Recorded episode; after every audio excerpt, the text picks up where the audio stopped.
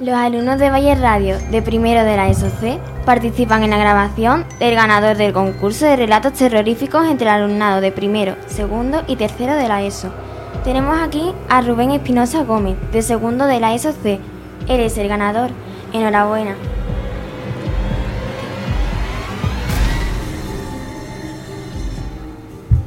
Escuela agonizante.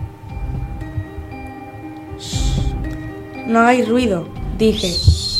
Creo que viene hacia aquí. En aquel aula se escuchaban pasos gigantes y un castañeo de dientes del profesor. Era escalofriante y entonces el ye... ¡Ay! Perdón. Creo que antes de esto deberíamos hacer un flashback. Tranquilos, será breve. Aquella mañana tan monótona como de costumbre, yo, Lucas, estaba tranquilamente en clase de física y zómbica, en la escuela CEIP Cómo ser un monstruo. En esta escuela solo hay monstruos como yo, el vampiro. Estábamos estudiando la interacción entre los monstruos y alguna materia. Los vampiros son débiles a la luz solar y al ajo, al igual que a la plata o que le atraviesen el corazón, dijo el profesor. Si un yeti suda durante diez minutos, no queréis comprobar lo que pasa. ¿Qué pasa? Dijo un curioso Frankenstein. Te recomiendo que no lo averigües, joven, dijo el profesor. Como siempre, el curioso acaba averiguándolo. Obligó a correr por la clase durante el cambio de clase a un alumno Yeti, ya que el profesor se retrasó diez minutos.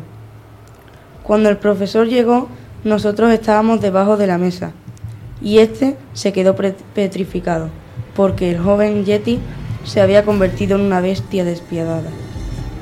Ya hemos llegado al principio. ¿A qué ha sido corto el resumen? no hagáis ruido, dije. Creo que viene hacia aquí. En aquel aula se escuchaban pasos gigantes y un castañeo de dientes del profesor.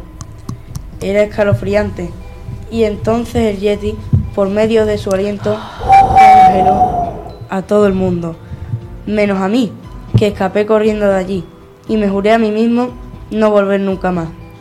Pero ahora que todo el mundo cree que soy humano y me y convirtieron ese sitio en un pasaje del terror para Halloween, no puedo evitar ir para vacilar con mis amigos, de que esas caras agonizantes de monstruos congeladas no me dan miedo. Al fin y al cabo, soy uno de ellos.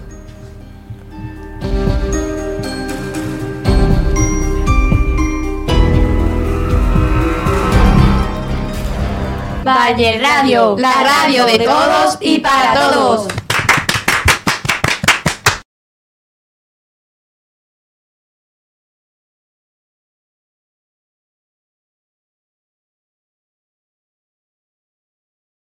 Valle Radio, la radio de todos y para todos.